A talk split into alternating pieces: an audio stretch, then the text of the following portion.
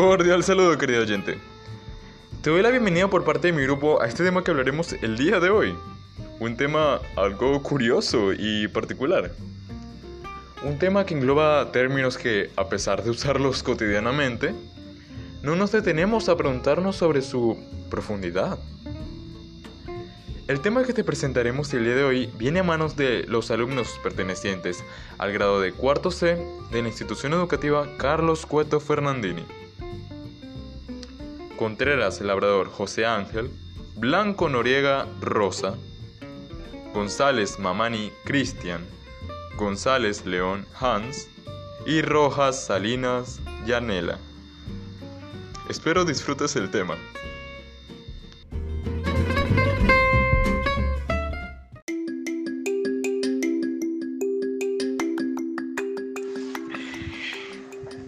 En la actualidad se tienden a usar múltiples términos para distintas situaciones, algunos más precisos y otros con un significado más abstracto.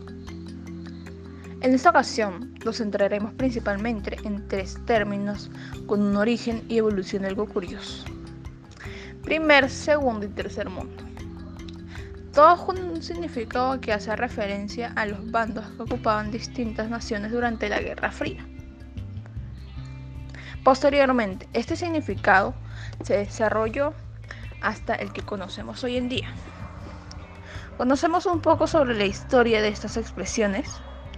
¿Deberíamos plantearnos si el uso de estos términos es acertado? ¿Podríamos todos pertenecer a un solo mundo?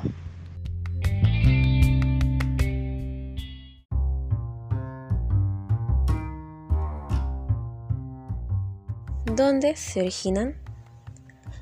Estos conceptos de primer, segundo y tercer mundo se originan en el año 1952 a manos del economista francés Alfred Suave, dando a evidenciar un tercer mundo bajo la sombra de un primer y segundo mundo.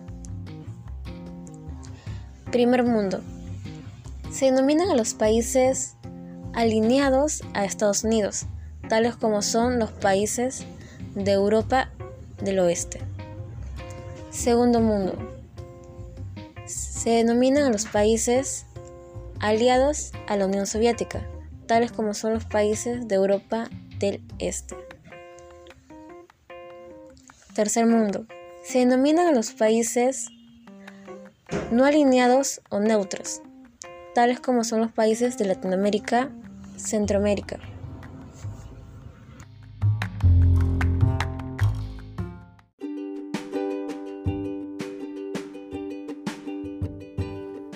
Metamorfosis de los términos. Con el paso del tiempo, el uso de estos significados se volvió algo obsoleto, de tal manera que entre los años 70 y 80 la teoría fue desarrollada y pulida por el líder chino Mao Zedong y popularizada por el líder Deng Xiaoping, pasando a designarse primer mundista y tercer mundista a los países dependiendo de su nivel de desarrollo socioeconómico, tecnológico y cultural.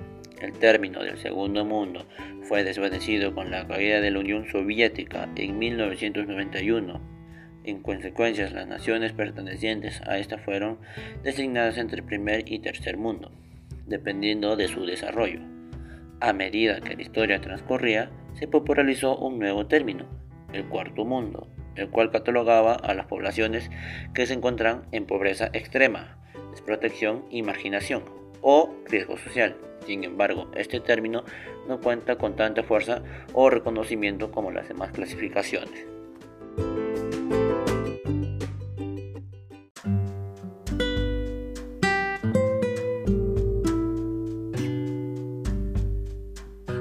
En conclusión, el uso de estos términos ha pasado de un significado que hace referencia a una posición frente a un conflicto bélico, a una clasificación algo ambigua y discutible a base de un poder, avance, estatus económico y comercial.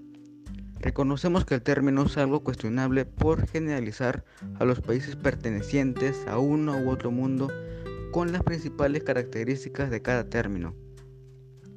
Es decir, no necesariamente por ser un país tercermundista presumes de una economía deplorable y un estancamiento tecnológico, así como tampoco por ser un país primermundista, goza de un desarrollo digno de una sociedad futurista. Debemos saber las áreas grises entre uno u otro significado para poder así tener una crítica respecto a nuestro desarrollo. Esforcémonos juntos y seamos parte de un solo mundo.